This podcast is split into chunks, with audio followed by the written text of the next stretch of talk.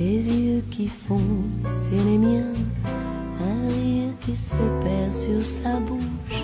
Voilà les portraits sans retouche de 好.随口说美国我很早之前写过一篇文章，叫做《聊聊那些没用的风花雪月》。嗯，是的。那么这一期呢，就是要聊一下这些没用的东西。嗯，上一期呃作为一个纪念版，这个呃聊了一些自己的谬论，呃抒发了一些自己的感想。然后呢，这个评论的特别多，这个有些有同感嘛，那有一些也呃不是太认同啊，就评论很多。那么其中一条评论啊，就是我的一个朋友啊，也是喜马拉雅上面的一个大咖主播啊，那他那个呃级别要比我大啊，叫卓老板聊科技，卓克啊，他在下面写了一条评论，他说很同意，我也非常烦有些功利性极重的人问我，你的这一段是想说什么？我想回这些所有就是我想说的，不要问这么愚蠢的问题。我想他说的认同的那个点，应该是我上期呃有提到的，也说这个国内的教育要求每一篇文章都要有中心思想啊，就是想从所有的内容里面就提炼出一句，就代表了这篇文章了。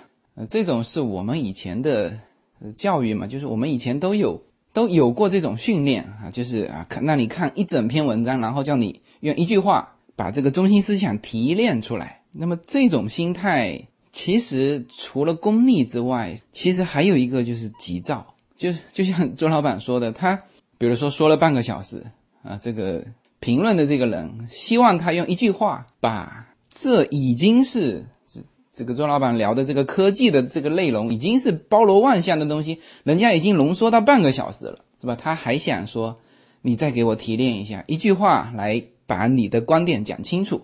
啊，其实很多东西是没有观点，我们只是告诉你，比如说我说美国啊，只是告诉你哦，有这些这些这些现象，那我看到的就是这个样子，就是你听的应该是这里面的整个过程啊，就像我们去旅游嘛，呃，那么我们经常会去这个调侃那些那些刚刚入门的那种旅游，呃，什么呢？就是上车就是睡觉，就跟团的那种嘛，然后下车就在某个招牌前面拍个照，然后呢回来一看啊，全是这个各个牌子啊，什么什么某某市，就是他必须要有一个东西给你拍照啊，证明你来过这里。啊，所以这些人一到美国的那个大学就傻眼了，就很多美国的大学他没有招牌，他到处找找这个招牌找不到，他们就会觉得，哎呦，这个学校怎么这样，是吧？连个招牌都没有。其实言下之意就是你让我怎么拍照嘛，是吧？那其实旅行就在于整个过程，你享受这一段时间当中的每一分每一秒，享受和你同行的人，享受和你同行的人的交流啊，甚至是有一些闲扯啊，这个就是享受人生嘛。那么啊，所以我是非常理解卓老板的哈，然后我给他回了一句，我说还有更功利的，就是你跟他说了半天之后啊，他会告诉你说，嗯，你说的这些呢。对我来说没用，哎，这个其实是更功利的，就是直接把他听到的东西和他遇到的和他学到的所有的东西归纳成两种东西，一种是有用，一种是没用，而且有用最好要现场能用得上。就我今天花一个小时时间，就必须让我在下周的考试里面啊多得到五分十分，啊，这个东西就觉得他就觉得对他有用，就不仅要有用，还要立竿见影。这个我遇到过这种人啊。好，那么用呃这种人的对事物的这个划分啊，那么今天呢跟大家聊的就是恰恰是最没用的这些叫风花雪月，而这些东西却是我最爱的东西。我最近一期的这个公众号写了一篇文章，叫做“一生很短，只够做一件事”。然后我印象当中应该是这一篇哈。有一个朋友呢写了个评论，他问我，他说：“自由军，他说你现在在在做的这些事，他所谓的这些事，就是我在文章里面提到的，就是我每个周末出去淘宝嘛，参加这个 estate sale，到人家家里去淘这个旧货，就我很热衷于做这个。然后他就问我，他说，他说这个事情是不是你当时移民过来的时候的目的之一啊？我给他回复说，是的。我说我当时想移过来的时候，我就曾经幻想过我在美国最美好的生活是什么样的，其中就有就是每个周末在美国这个走街串巷去淘这些旧的东西，因为我很早就知道在国外有这么样一种就资产拍卖的形式的活动啊，它其实除了家庭资产拍卖之外，我待会儿会说到哈，就是它有很多种形式，好吧？那么这些所谓的没有用的东西，恰恰是我这个人生所追求的。好像听起来很不务正业哈啊，没什么哈。这些话很多名人都说过，有他们给我背书。那么陈丹青是我蛮喜欢的一个，他现在也开了自媒体，好像说一个叫局部，我很喜欢听他说的节目，就三观一致的人啊。其实都不是看他说的具体的东西啊，甚至有的时候他形容这样东西的态度，呃，你一听，呃，和你是合拍的。他说什么呢？他说现在的年轻人都是读那些有用的书，他说他们当时读的都是一些无用的书。什么叫无用的书？叫杂书嘛，就各种各种书。呃，当然他说现在的年轻人都没有空读书了，没时间啊，这是他认为现在很不好的一种状态。那么其实我对于这种。对待事物啊，区分它是有用还是无用的态度。这里面我追补一条，就往往就功利的人，就是把这个世界划分成有用，对他有用还是无用哈的人，他往往又是很急躁。就是在我的评论里面也会看到这样的人，就是他说哇，这个自由军你怎么说了二十分钟还没说到重点？哎，抱歉。我的随口说美国没有重点啊，包括今天这一期，就你可能全部听完，你也不会发现重点，因为你首先这个心态是很急躁的。那当然有人说，哎，我真没时间。嗯，其实每个人都都很忙啊，都没有时间。但是有的时候呢，啊，一些一些东西是拿来给你消磨时间的。呃，我很希望我的这个随口说美国能够。成为大家叫消磨时间的选择。那么，就这期要聊的这个淘宝的这个行为啊，其实就是一种消磨时间。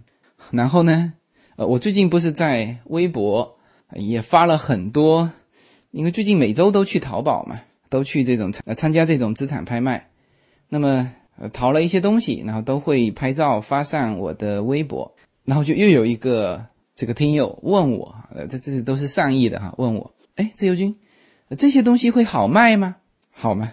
他把我这个东西又当成生意了哈，我就回他，我说这个东西我不拿来卖啊，我说这个东西又不值钱，是吧？我说我喜欢这个，就我一会儿会提到的，我们去应该说是我参加这个 estate sale，就资产拍卖最有收获的一个家庭，呃，他就是一个已经刚刚过世的一个。呃，世界级的马术女拳手，就我在他家里淘的东西最多。那这个东西是我喜欢的，而且我会说，而且我待会会告诉大家，我现在淘这些东西是有选择的啊，不是，还不仅仅是说看上去好看就买，看上去喜欢就买，就这个东西是我喜欢的。我说我会把它，可能哈会把它就装点一面墙。我新家现在。快装修好了哈，这个很快就搬了。然后我会把这个美国老太太的东西啊，她的这些奖杯呀，就她收藏的这个画呀，我会做一面墙吧。啊，或者说我可以把我们家的一个客房，我就把它布置成那个样子。对我说，这是我喜欢的。我说我没考虑，从来没考虑说把它拿去卖啊。他看到我的回复说，哦。他说：“我还以为自由军要做这个生意，啊，其实这个世上哈，除了赚钱之外，还有一个东西叫做消费。就是我以前在我的文章里面也说过嘛，其实我的很多兴趣叫做赚钱不行，花钱可以啊，就是这些东西吧。呃，那么其实这个很重要哈，我又要说一些谬论了。这个我们家呢，就基本上是。”我负责赚钱，就叶子负责花钱。我经常跟别人说：“我说花钱这个事情其实非常重要。就同样一样东西，就会买和不会买，那是其实是差很多的。就你会不会享受生活？什什么叫享受生活？那赚钱肯定不是享受生活，是花钱是享受生活。那么，那有一个鸡汤文章正好映衬我的这个谬论。这个题目起的也非常吸引人，叫做“不要在最好的位置上睡觉”啊。其实他说的是一个故事。我发现这些人编故事的能力很好哈。呃，这个肯定不是一个真实的故事了。他说有一个小镇来了一个马戏团。他就在镇上呢，就招工。他的这个招工呢，不给钱的哈，是给门票。他说你干三个小时，他那个就干一天嘛。那个活我估计他就干一天。他说你干三个小时，你可以拿到一张场外的券，就是你看得见啊，就估计没有位置坐这种。他说你干六个小时，你就可以拿到一张场内的券。他说如果你干一整天，你就可以拿到。场内最好的那个位置，坐的最中间，看得最清楚的那个位置。然后呢，镇上有两个兄弟，那么他们觉得他们要最好的，他们就要那个最好的位置，看得最清楚的那个位置啊。所以呢，他们选择了干一整天。然后一整天忙下来之后，他们真的拿到了马戏团给他们的最中间最好的那两个位置。但是呢，等到这个。马戏团开演的时候，他们坐在最好的位置上，怎么了？太疲惫了，睡着了。这个就是那篇文章的题目，叫“不要在最好的位置上睡觉”。就你看哈，在这篇文章中，我们如果就看完整个故事，那大家都会选择了嘛？选择什么？你可以选择那个干六个小时场内的那个券嘛，是吧？这个应该是走完全程的人啊会做的一个比较。呃，正确的一个选择啊，但是呢，很多人啊，特别是特别是呃，受这个叫优秀教育出来的我们啊，都非常非常有可能像这两个兄弟一样，去选择拿什么最好位置的那张票。当然，我相信这两个兄弟，如果这个故事继续下去哈，继续编下去，那第二次这两个兄弟肯定不会选择这个票了。但是呢，这个故事结束了。就是如果把这个故事当成映衬你的人生的话，有些机会你不会再给你一次啊。你如果做了这个选择，是吧？人家马戏团只演一场啊，抱歉，你恰恰就是那个在最好的位置上睡觉的那个人。所以上一期的节目当中，很多人还是不明白我说的，我反对的那个。吃得苦中苦，方为人上人。的这句话，呃，其实我最想反对的，还不是说人上人这件事情，就是人与人之间的不平等嘛。其实我最想反对的，还不是这个，我最想反对的是，就是那个叫吃得苦中苦啊，这种就是就耗尽一生去拿那个最好的那张票的那一对兄弟。所以呢，我们要把生命哈浪费在美好的事物上。这个话是。吴晓波说的。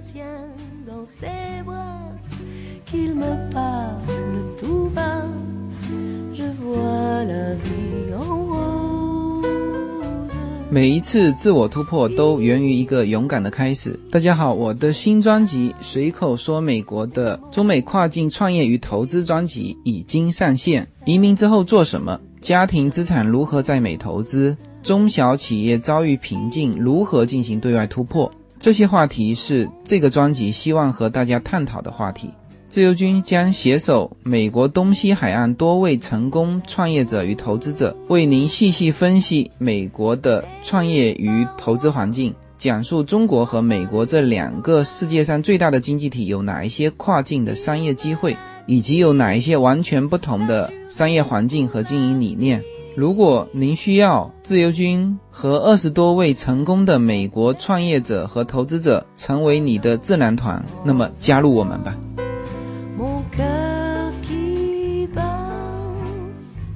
会不会有人在这一段又要开始评论了？自由军，你怎么说了半天还没说到重点上啊？没有重点哈，再次重申。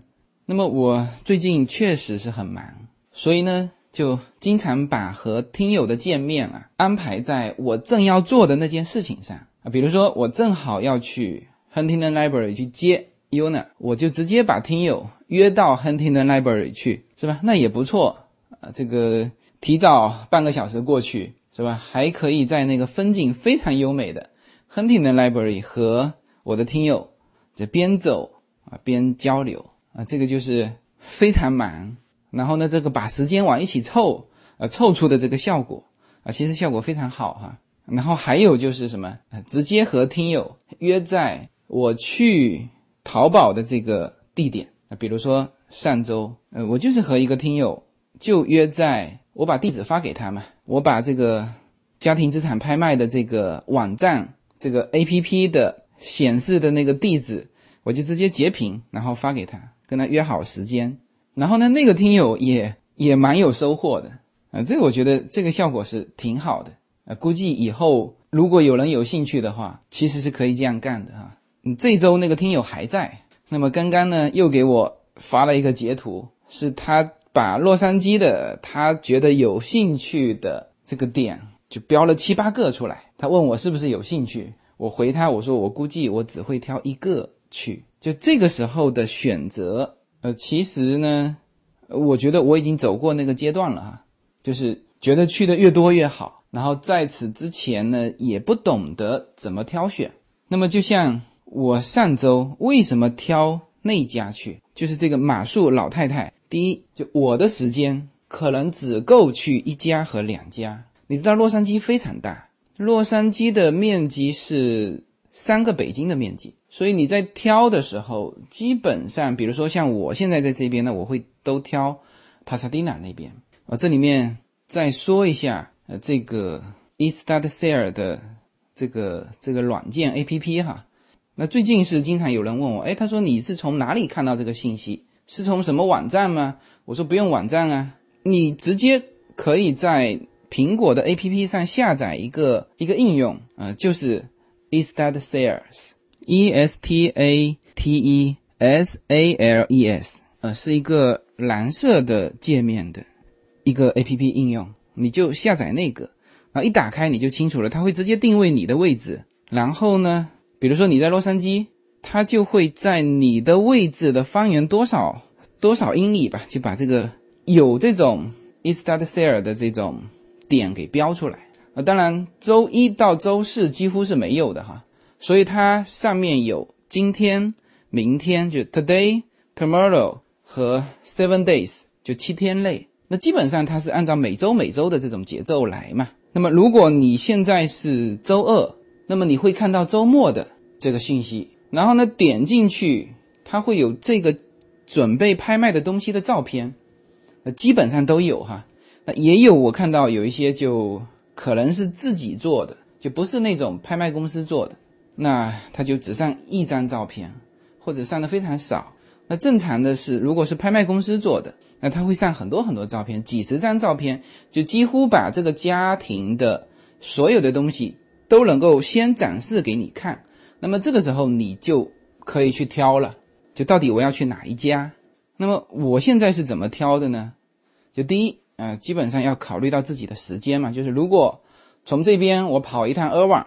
或者是跑一趟 b i f f l y 那我我基本上知道自己要空出，可能要空出一天的时间。那当然，那 b i f f l y 那边东西很好哈，我在 b i f f l y 那边呃看过，其中有一一周我就是正好看 b i f f l y 那边三四家嘛，然后在有一家还买了两把椅子。那那叶子是不太喜欢那些旧东西的哈，但是我是挺喜欢这种就旧一些的东西。因为它那个椅腿呀，就是有风格嘛，就不是像现在这个椅子的腿就直筒筒的，或者模仿那种风格。它那个椅腿是有风格的，所以说这个选择哪里其实呃是第一步啊。如果我是在帕萨迪纳这边，我可能可以看三四家啊。如果是选择呃贝弗利那边呢，我呃也可以看两三家，但是呢，我就要知道这个时间啊。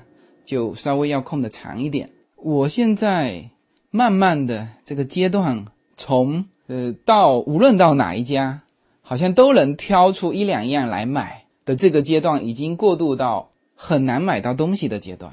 就是就是我可能逛了两三家啊，那么他的东西呢，有些也不错，但是我就不想买，不是因为太贵，而是就是你可以说看不上眼吧，就是不想买。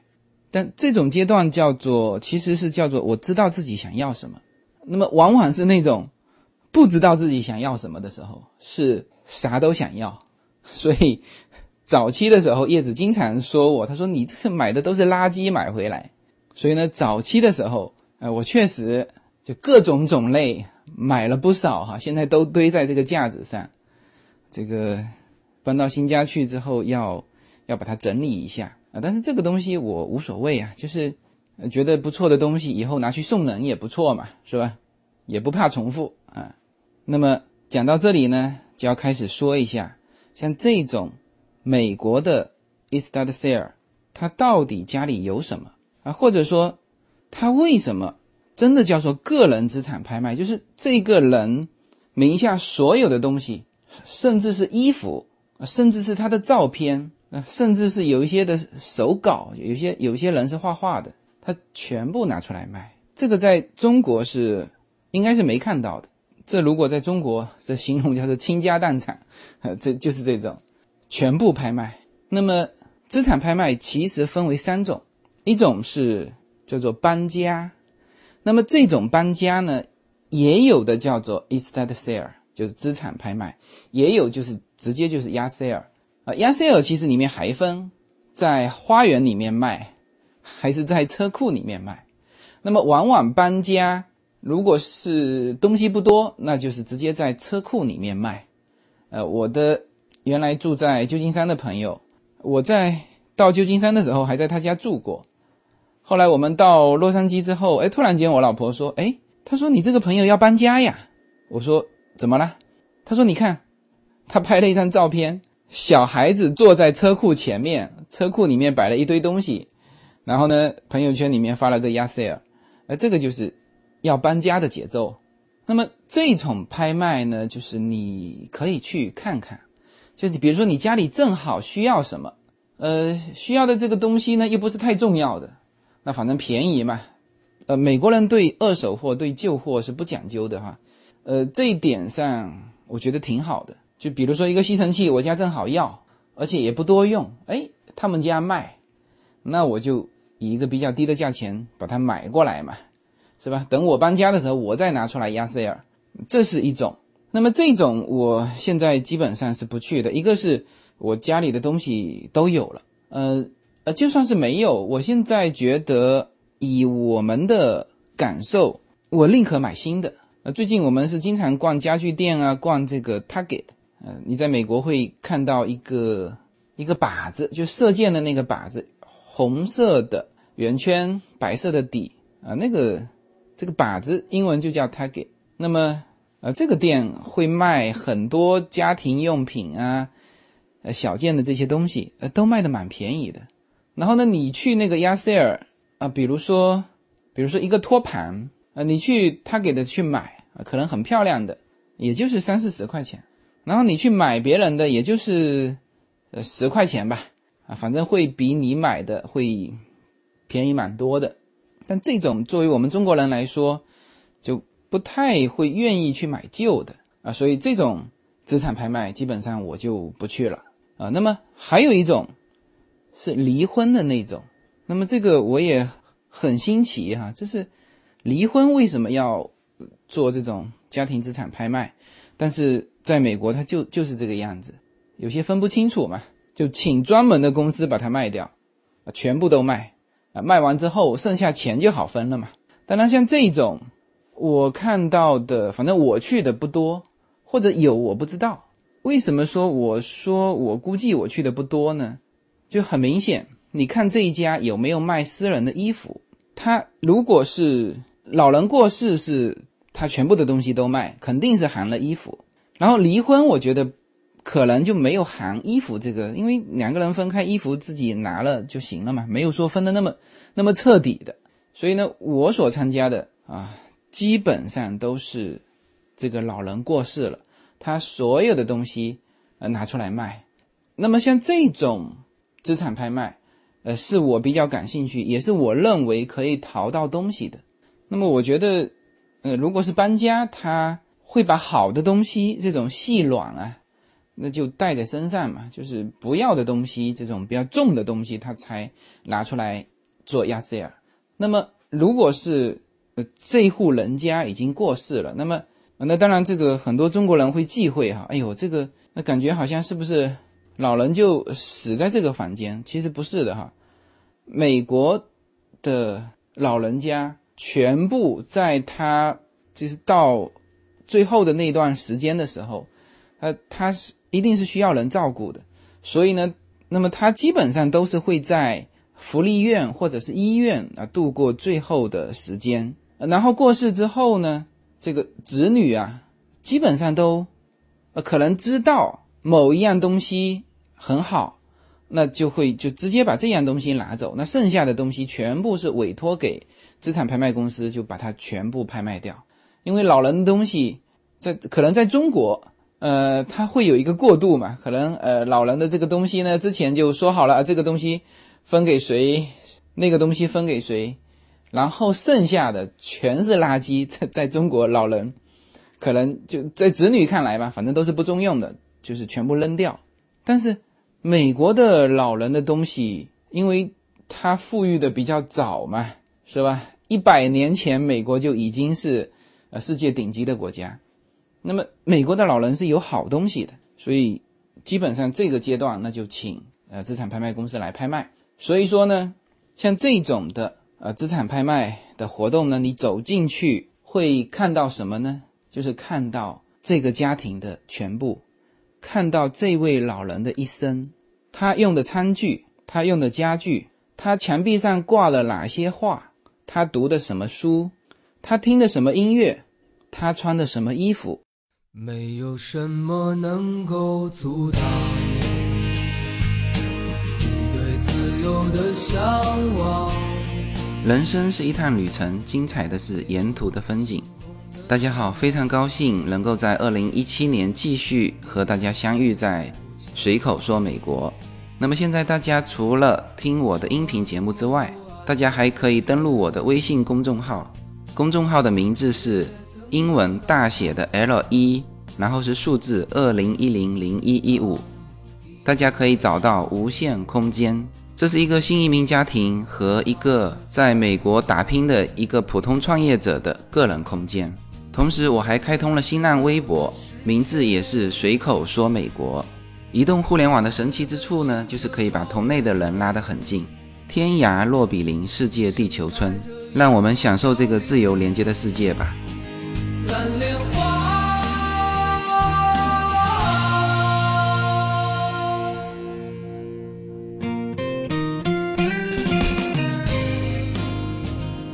呃，在这一点上，大家又会觉得很新奇哈。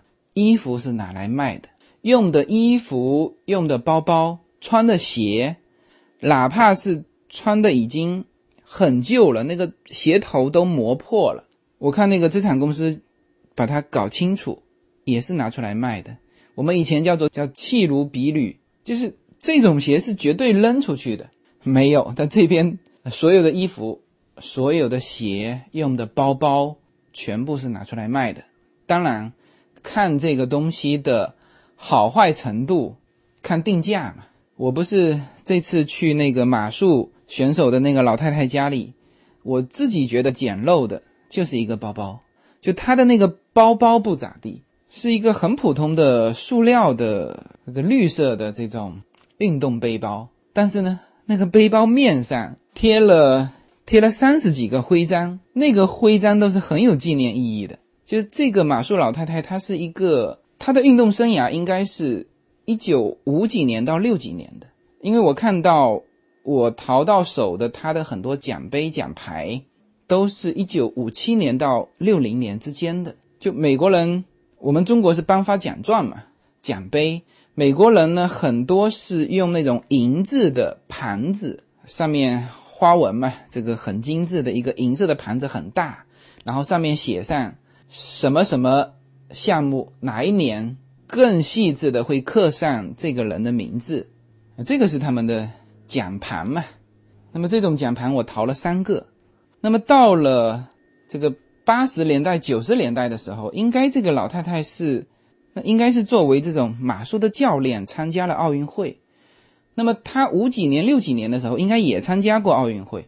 呃，但是我现在收到的这个包上面的所有的徽章，是更多的是九二年的那一届奥运会。呃，我之前以为九二年是在洛杉矶哈，结果不是，九二年是巴塞罗那奥运会。那么这个包就是这个老太太当时她参加这一届奥运会的时候背的包，我想一定是的哈，上面就是插满了当时她收集的这个徽章。我估计是他拿他的徽章跟别人换嘛。这上面，这个我居然看到了这个九二年的时候梦之队的，就美国篮球队嘛，梦之队的那个徽章。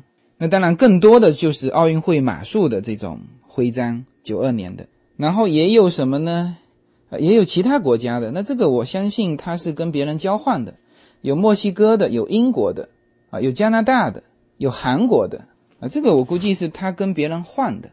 那么就是这么一个包，就包不咋地，那上面的徽章我觉得非常非常有纪念价值。但是应该说老外用东西真的是用的很好，它整个这个包虽然看上去陈旧哈，但是没有破。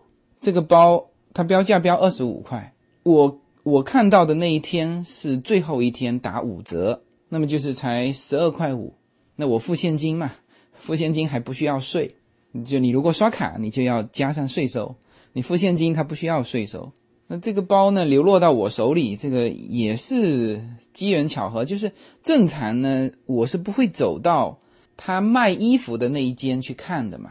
呃，也有走进去，但是扫一眼，看的绝对不是衣服，因为我肯定不会去买这个。我们再怎么接受美国的这种这种观念，也不可能去去买这种过世的什么老太太的衣服，哪怕我有看到。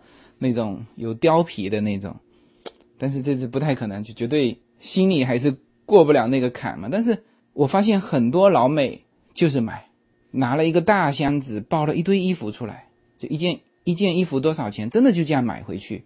这个也是我很惊诧的地方。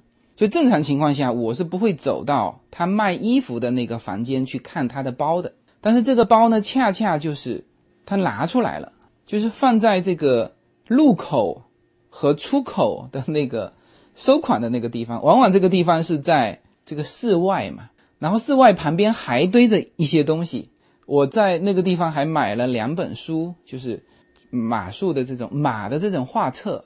呃，这种画册我觉得里面的老照片很棒。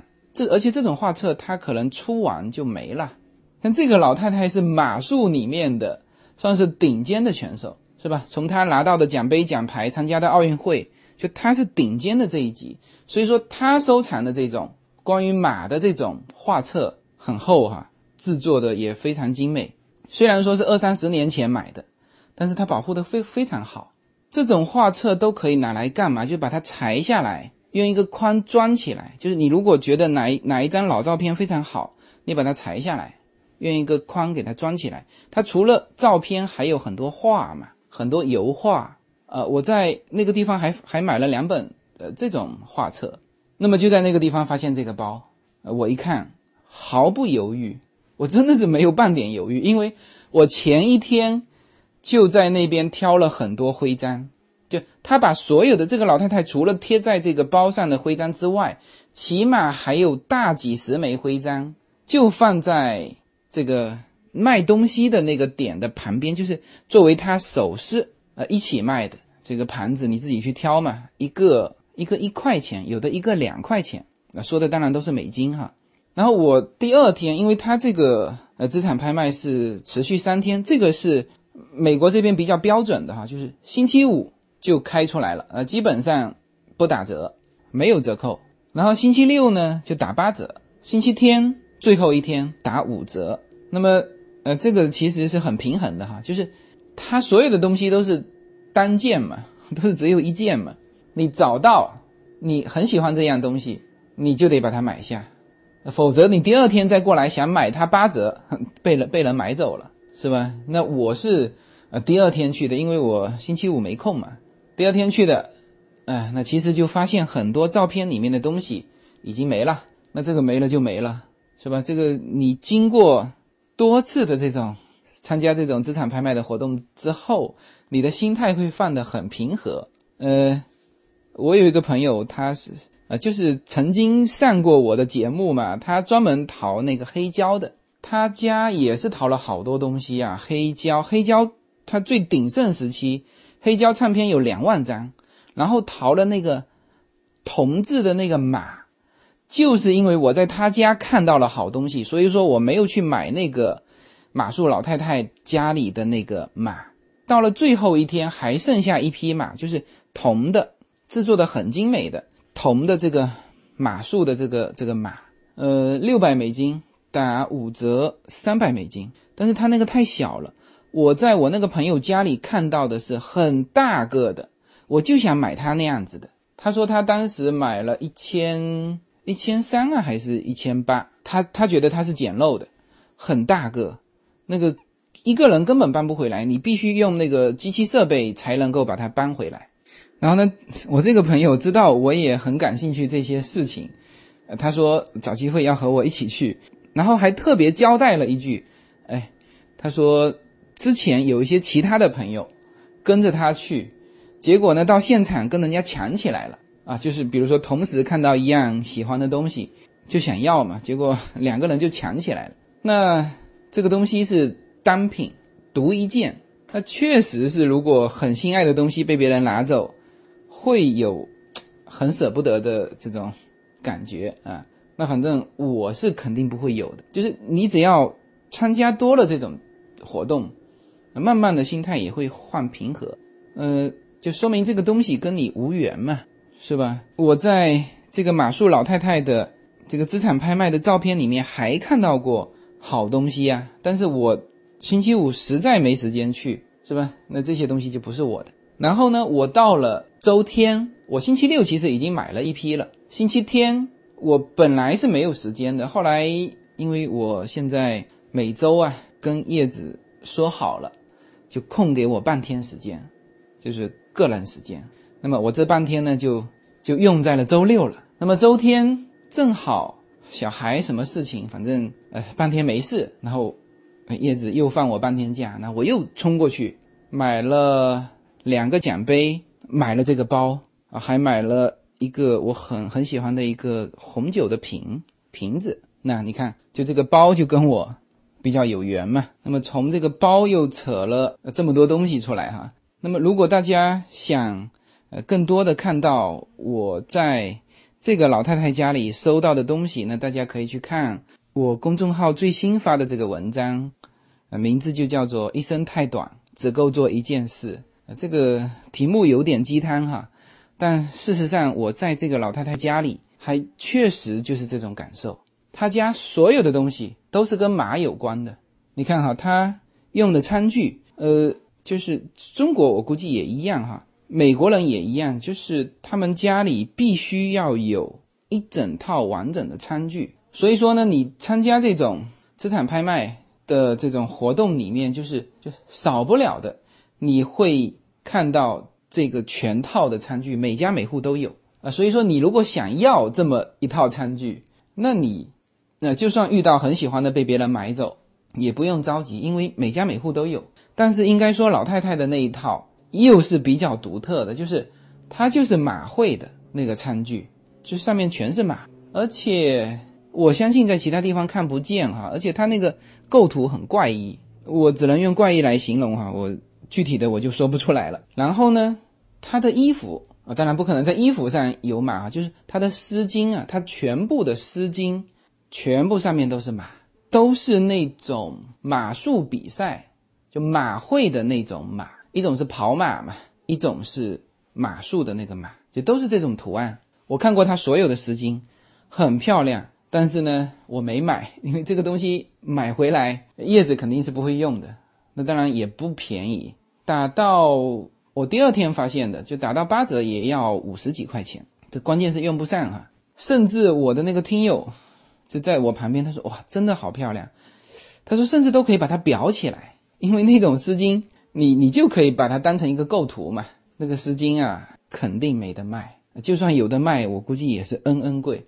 然后呢，你去看他家所有的挂的油画，没有其他的，没有人物画，没有风景画，全部是马，有是油画、水彩画，还有铅笔的。就是我就收了他一幅这个铅笔画的马头啊。说起这幅画，还真的又可以讲一段哈。像这种资产拍卖的公司啊，它往往是在这个老人过世之后。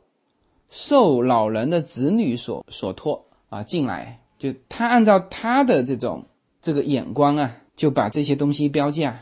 因为其实我为什么说像这种的拍卖会有可能会淘到东西呢？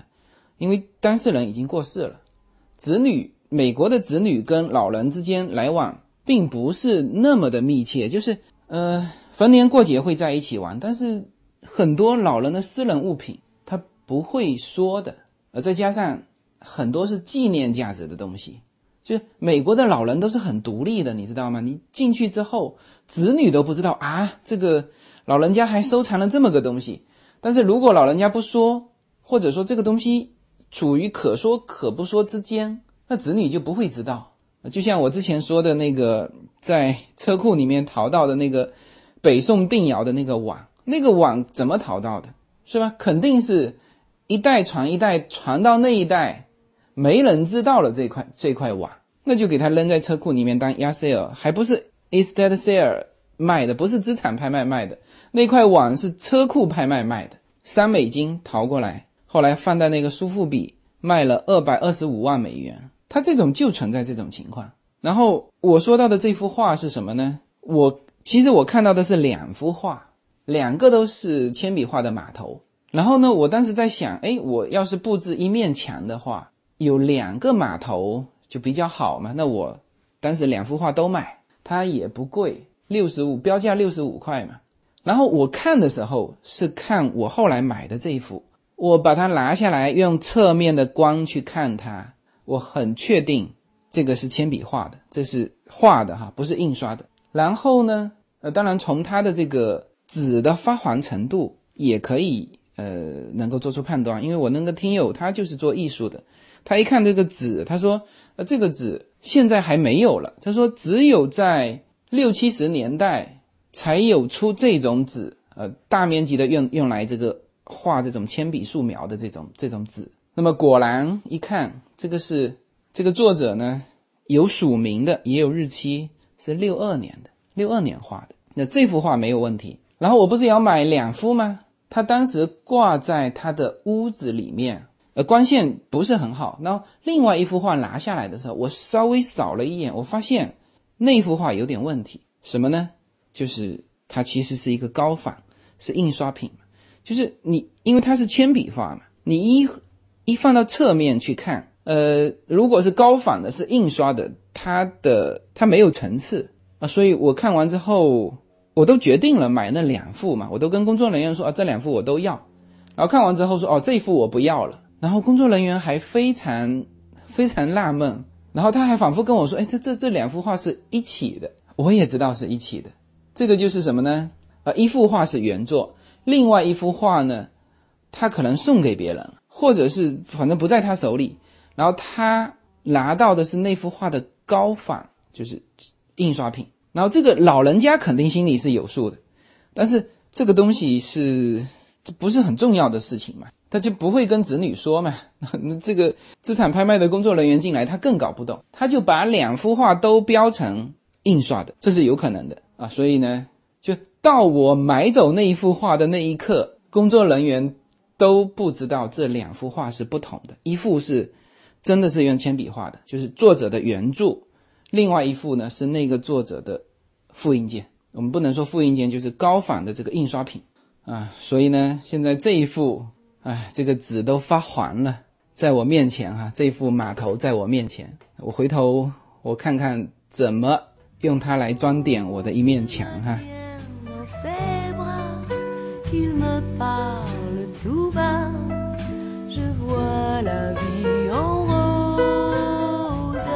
大家好，二零一七年我将继续更新我的移民专辑，随口说美国移民专辑是一个。一步一步指导你实现美国梦的更加专业的一个专辑。现在在我的名字下分为专辑版和单集版，大家也可以在喜马拉雅上搜寻“随口说美国移民”专辑，你就会找到这两个专辑，相同的内容，不同的付费方式，欢迎点击。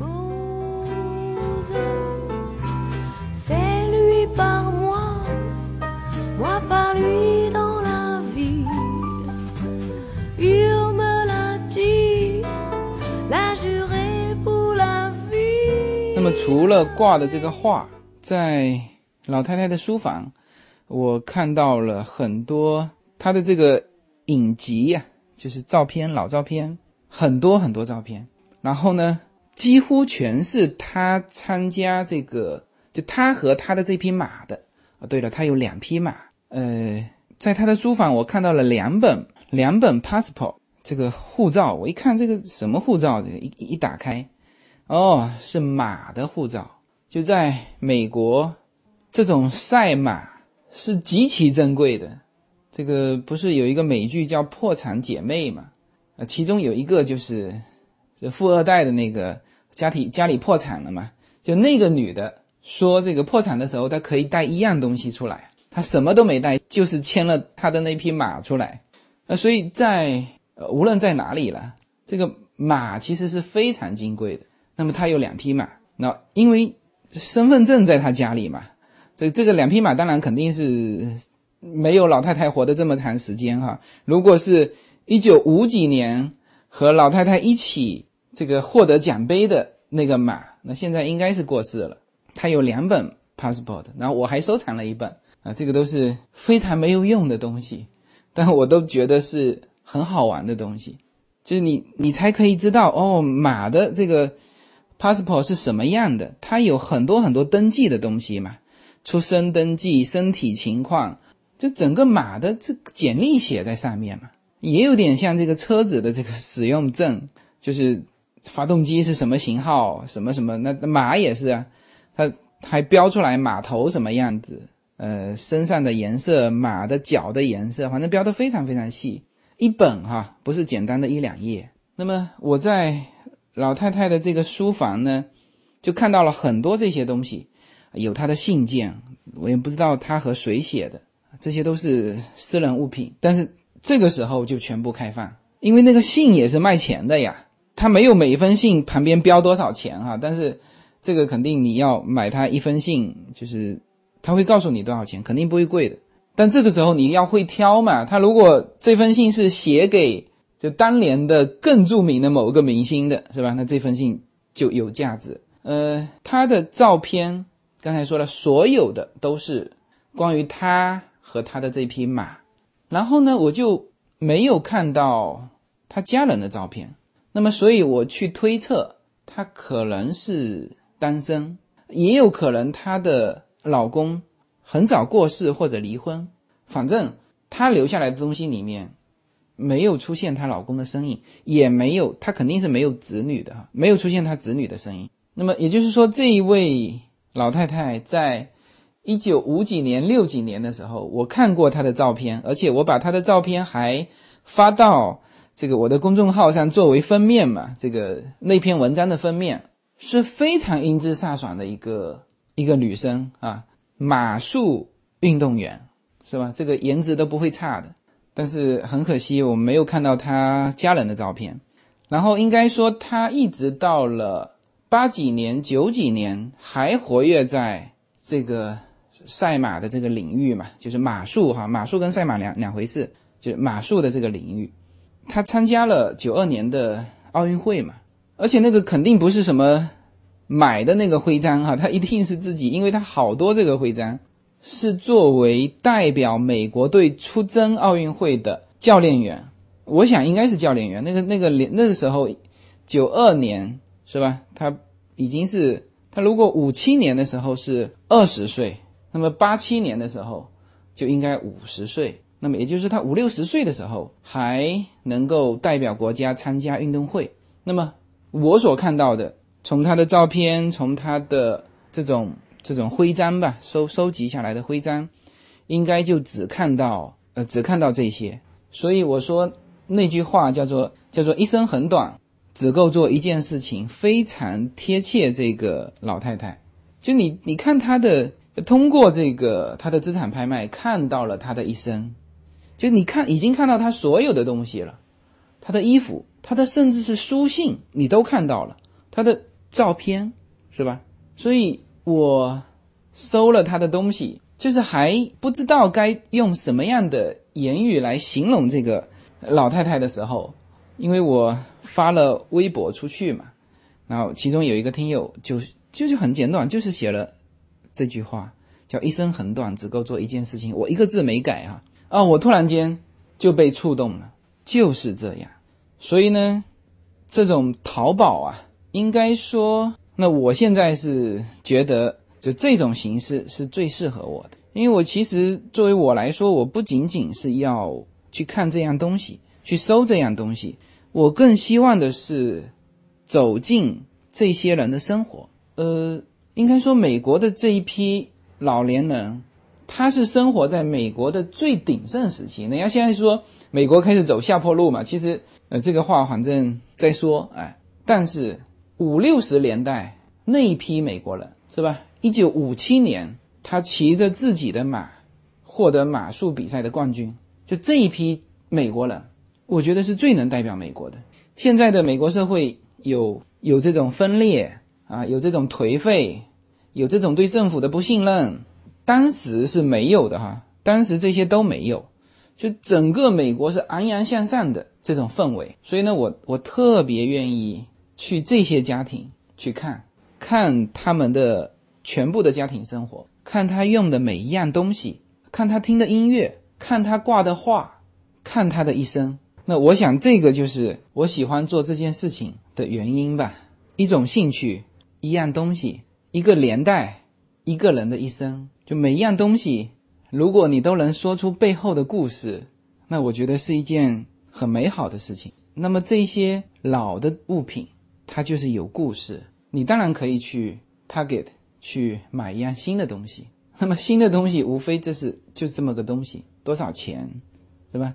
那么，如果是淘来的东西，这里面是有故事的。除了你淘这样东西的故事之外，这个东西原来的物主他的故事也是这个东西的价值所在。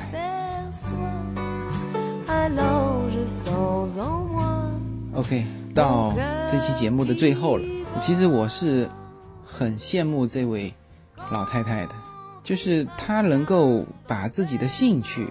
就完全的融化在自己的生活中，融化在自己的一生中。她喜欢马术，喜欢马，这一定是她的兴趣啊，否则她整个家庭不可能所有的东西都是马啊，诗经是马，挂的画是马，用的餐具是马，是吧？他就是很单纯的喜欢马，喜欢马术这项运动，然后呢，把这个兴趣变成他的擅长。他的一生从运动员到后面的这个教练员，就他用自己的人生诠释了这个一生只做一件事。那么我也在想，就是如果说自己的兴趣又能够做到自己擅长，而且用自己的一辈子的时间在这件事情上，那么我相信呢，啊，你一定会取得一定的高度。啊，这就是我所认为的，一生太短，只够做一件事。好，那么感谢大家的收听，那么这一期就到这里，好，谢谢大家。